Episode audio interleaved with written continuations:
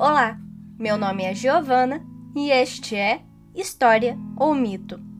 Neste mês falaremos um pouco sobre as festividades de fim de ano e, nesta semana, vou contar um pouco sobre o Hanukkah ou o Festival das Luzes, mas podendo ser conhecido como o Natal judaico.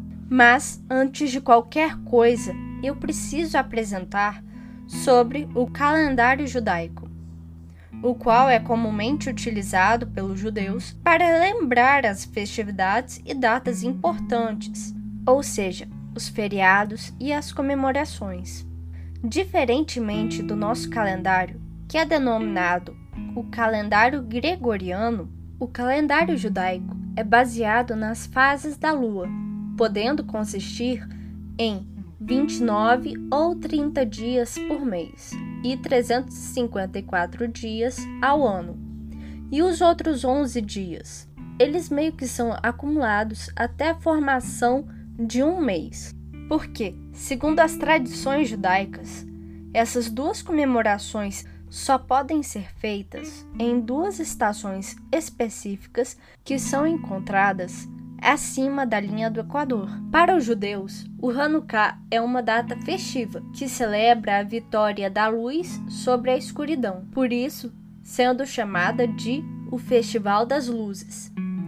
Ele se inicia ao pôr do sol do 24º dia do mês Kislev, que é mais ou menos entre novembro e dezembro do calendário gregoriano. A história do Hanukkah se inicia a partir da invasão dos Seleucidas. Os Seleucidas eram um povo descendente do rei Seleuco Nicatos, o qual entregou a região, que seria a atual Síria, ao imperador Alexandre o Grande, incorporando desde a atual Jordânia até o Paquistão e parte da Turquia até o Iraque. Com o advento do Império Romano sobre os territórios gregos, o soberano Antíoco Epifânio tentou implantar as crenças helênicas, mesmo ele sendo romano, em seu território conquistado. Com as tropas de Epifânio em Jerusalém, este começou a proibir as práticas judaicas.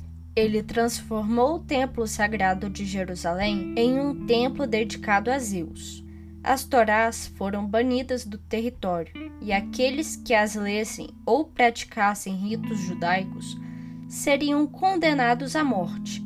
E no 25º dia de Quilev, porcos deveriam ser sacrificados no novo templo de Zeus. O estopim ocorreu em Modim, quando um homem e seus filhos se recusaram a comer carne de porco e reverenciar uma estátua, pois são práticas proibidas para os judeus. O homem que se recusou a fazer estas práticas era um sumo sacerdote, que se chamava Matias. Ele enfrentou e matou alguns soldados. Sendo assim, ele fugiu para as montanhas, junto com alguns rebeldes.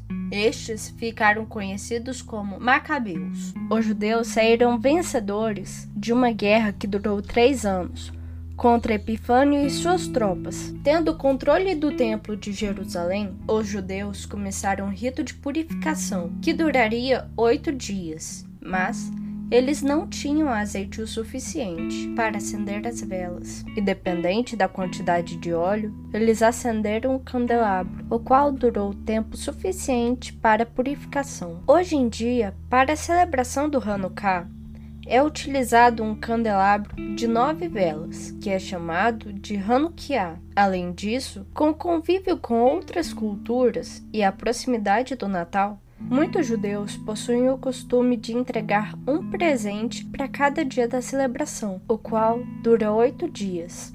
Então é isso. Esse foi o primeiro áudio do podcast. Muito obrigado por me ouvirem. Até semana que vem.